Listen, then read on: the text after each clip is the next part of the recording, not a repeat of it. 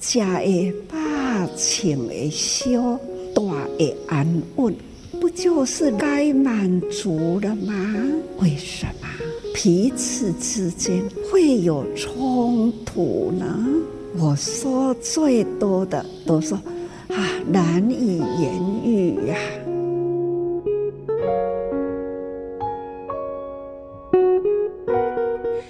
迎您一起加入今天新时代，聆听正言上人法语，聊聊不同世代心理想法。节目当中节选法师在与志工们早会谈话时的段落，有时聚焦国际间的天灾人祸，有时讲的是人间典范，目的是要我们学习爱与善，懂得付出。今天节选的段落是五月十六、十七两天的开示段落中，法师提起了战争的可怕，不舍难民受。受苦难，而面对这些苦，我们能袖手旁观吗？在二月二十四号，俄罗斯对乌克兰全面宣战，上百万的乌克兰难民逃离家乡。而目前，慈济在波兰对难民已经展开了多项救援工作，有来自台湾、美国、土耳其、德国的慈济人，已经陆陆续续把十方大德们的爱心带到波兰。不过，在当时五月十六的上人开示当中，因为慈济想要援助的物资一直延迟无法送到位，像是慈济毛毯，希望能够温暖难民在异乡的生活，只是数量庞大，困难重重，所以上人无奈，在开示当中就感叹难以言喻，是遇到了什么样的事情，什么样的心情感受，让证言法师难以言喻。节目当中，我们邀约前交通部长，也是慈济人文置业中心蔡堆董事，你好。是，你好，主持人，大家好。先来聊聊孩子们知不知道什么叫做战争这件事情？不过，对于我们这些可能六年级世代、七年级、八年级之后，哈，谈到战争可能没什么感觉，尤其在台湾的我们，哈，因为在五月十六号志工早会开示内容当中，上人就提到了难以言喻这四个字啊，那当然就是在战争之下。这些孩子们说他们不幸也是，但是也要说他们幸运。确实是遭逢他们都没有办法理解的战争。嗯，他们跟着可能是阿妈，可能是妈妈逃离的家园，到了一个非常陌生的地方，这应该算是不幸。但是他的幸就是说，这么多的国际上善心人士去那边去关怀他们，嗯、甚至呢持续性的一直关怀。那我相信有了这些持续性的关怀，应该可以让他们吃的、穿的、应急的东西，他们能够得到，这是一个幸。嗯，当然是这个幸跟不幸呢，都交织在一起。刚刚您问到上人说难以言喻，嗯，我觉得说上人应该是。小孩还有包含妇女，嗯、他们的心境都没有办法很简单的诠释，就用难以言喻。嗯，因为战争刚开始发生的时候，听到说只要是所有的十八岁到六十岁这之间的男丁帮助国家战争，对，然后其他的妇孺或者是孩子可以出来，对，那。我记得我那个时候看到一个画面，一个小孩子他拿着塑胶袋逃难出来，一定就是带着你觉得最重要的东西赶快出来嘛。对，这个小孩子是拿着塑胶袋，里面装了他的玩具，因为他觉得那是他最重要。他可能也不知道战争是什么，反正就是爸爸妈妈说要出门了，结果拿着玩具出门以后，他自己要去别的国家，有其他的亲戚接他，一个人哦，一边走一边塑胶袋拿着他的玩具，一边走出国界，然后一边哭。那个镜头我也看到，对，然后不知道，我们很难了解他的心境。嗯、是，但是我们事后想，我相信他如果完全了解，他绝对不会只拿一个玩具。是，但是我也在思考说。因为像我现在孩子，我要带他们出门呐、啊。像我讲防疫，然后带你们要带的东西，就他们也真的就塞玩具进去他们包包里面。所以我也在想说，如果今天遇到战争，我告诉孩子们说，离开家里一阵子，拿着你想拿的东西塞进包包里面，我要怎么告诉他们，孩子，这是战争？战争是什么？大人在打架吗？就很难去描述这是战争。但是，even 到现在了哈，嗯、我相信波兰这些难民呢、啊。尤其小孩，你都还很难说具体的诠释说这个战争为什么要战争，或者说为什么你要逃到波兰来。到目前为止，我认为说小孩子恐怕都没有办法完全的理解。反过来，除了难以言喻这些小孩或者这些妇孺的心境以外，我相信有他上人的高度，这是我认为了。因为从二月二十四号战争开始。到五月十六号，已经是相当长一段时间了。慈济人从战争开始没有多久，期待有机会去帮助这些逃难的难民。可是要帮助需要什么，然后你用什么最快的方式去把它送达？可是快三个月了，上人一直要做的，其实有点焦灼。上人是一个慈悲为怀。看到这样子镜头，他心理上一定是非常非常不舍，又没有办法马上可以解决这个问题，所以我觉得说这里的难以言喻了，有一部分应该是上人自己的心境，哦，想要把大家爱心送到难民手上，可是很多关卡卡住了，就是就没有办法送到，就是有很多需要去解决，说不定还不知道问题在哪里。只知道说有问题，可是怎么去解决还不知道的，所以他说难以言喻了。我觉得说应该是在这个地方。嗯，慈济非常想要送达这个物资，就是毛毯跟限制卡。在毛毯的这个部分，却是一定想要去送达到位。那这部分就是为什么今天要邀请这个蔡部长，尤其是你之前的这个专职任务，就是。交通部长这部分运输 运输这件事情，为了这个乌克兰难民，主要是发放两个东西，一个是所谓的限制卡，那里面呢已经储值了，拿着限制卡就可以到他的这个超市了，去拿吃的或者是穿的，反正 anyway 就是灾民最需要的东西，他可以用限制卡去拿。但是为什么唯独了这个毛毯呢？上人希望从台湾空运过去，运费来讲其实并不便宜，因为空运本身就是算重量的。可是这个毛毯有它的一个背景意义，慈济的毛毯是用宝特瓶环保回收再制，然后从台湾运送到波兰去。那些灾民拿到这个毛毯，当然是保暖。第二个，其实他会很感动，甚至会很珍惜。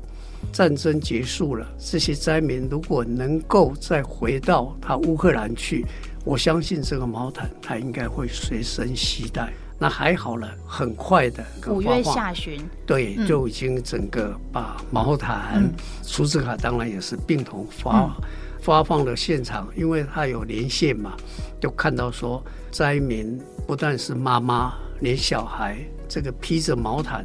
那个感受是完全完全不一样，嗯、那整个温暖你可以感受出来。虽然我们隔着镜头就是连线，可是看出来是非常非常有意义的。很明确的就是在五月十六号啊，难以言喻，就是对于毛毯物资这件事情还没送到，还没有解决，连送的方法都没有解决。对，五月下旬的时候，听到上人已经不是在讲难民的苦了，对，而是孩子们、妇女们开始有这些比较。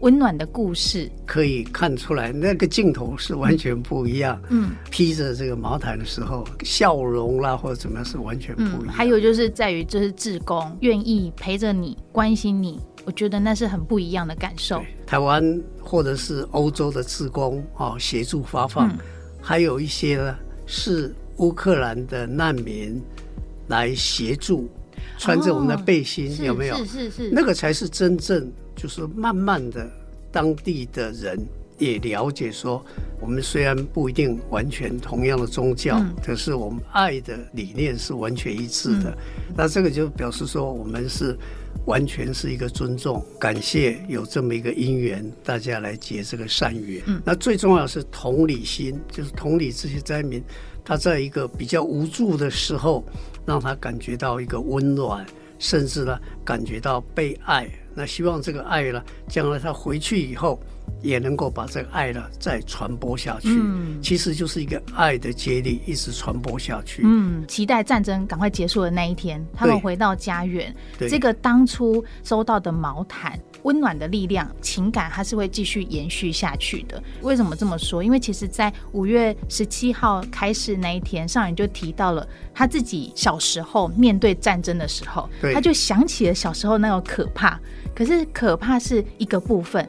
另外一个部分是战争过后，对，在复兴或者是台湾也受过一些战争过后的援助，这也都是才不到一百年前的事情。但是现在其实很多人都淡忘，或是依稀的记忆。不过那依稀的记忆，就是当初我们台湾受到援助的那个力量，被帮助的心情，其实一直都有延续的在的。所以那一股力量其实蛮重要的。战后没有多久，因为台湾整个的这个经济情况并不是那么好。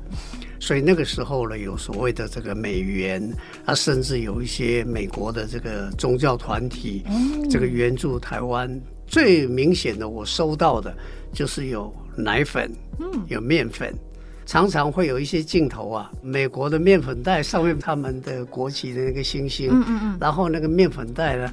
因为那个时候的妇女还是非常节俭嘛，嗯，她就把这个面粉袋的这个裁剪完了以后，因为很牢固，对，做成小孩子的这个衣服、衣服、裤子，很温馨。所谓很温馨，就是第一个资源再利用，第二个就是说非常感恩，在我们最需要的时候有吃的、有喝的。将来如果有一天我们援助了毛毯。他们会把这个爱了，嗯，继续延下去。嗯，我知道以前呢，我们在某些地方呢，二十几年后，我们再去造访的时候，他那个东西都还拿出来哦，就说这个是当年慈济在什么场合救助他们的，他们都还拿出来，或者甚至我们台北难民村当年我们去援助他了，他们很珍惜。嗯把它保留下来。嗯，我记得在那一天的开示最后，上人就有提到说，就是相信这一件毛毯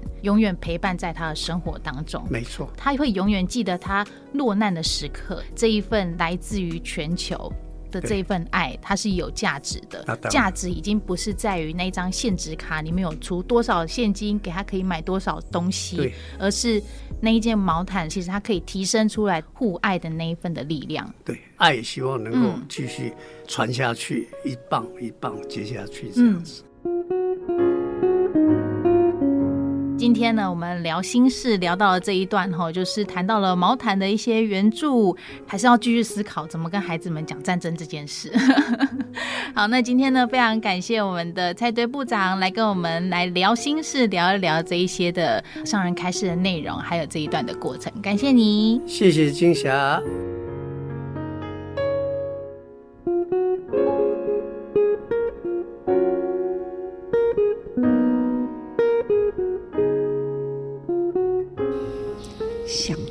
我们的小时候，二次大战的那个时候，天上的飞机呀，地上的炮弹呐，随时都会听到。催泪一响，开始了，大家就要准备。应该也算是逃难吧。在听到了锣声，赶快要穿进了防空壕。那样的小时候的记忆啊，总是呢不断会涌现出来。现在想来，来分析那个时候。生活，一个字，苦啊！真的，那个时代的人生，可是呢，年纪小，不知人间疾苦，只是知道怕，怕跟着大人们呐、啊，就是。从那个时候过后了，光复以后开始，我们的社会人生啊，一路一路，这几十年来算是呢很有福的人生。现在一下回，虽然呐物质享受很高，心灵烦恼也很多啊。生活能简单平安，这叫做福啊。只是常常会跟大家说，是无常。尽管在福中享福的人，也要时常呢，自我生命的提醒：今天平安，不知明天事。佛陀就问弟子。来来来，大家呢，说你们的生命还有多久？就如我现在一直说，盘点自己的生命，同样的道理。过去的你的人生，现在你的感受，还有未来的自己。想一想，就如刚刚我在提起他从小说起，把现在回忆过去，这个过去的每一个人，同样个时代，都有不同的感受人生。不同的记忆，因为呢，生活不一样啊。那现在的生活有没有对于今天与明天的希望呢？过去是记忆，未来是希望。你希望的未来是什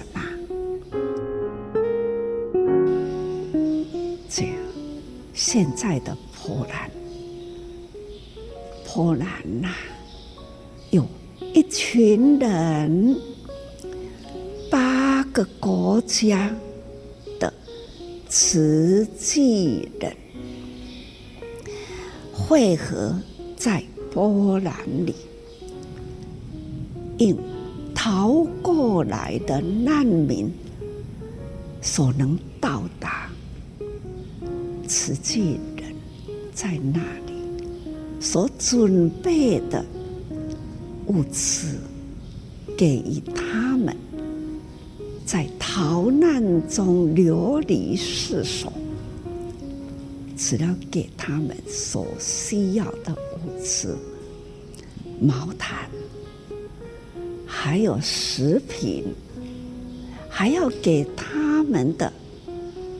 这现值卡等于是现金，我们给他这一张现值卡，他就是凭了这一支卡，他们呢可以到商店呐去选择他们所需要的物资。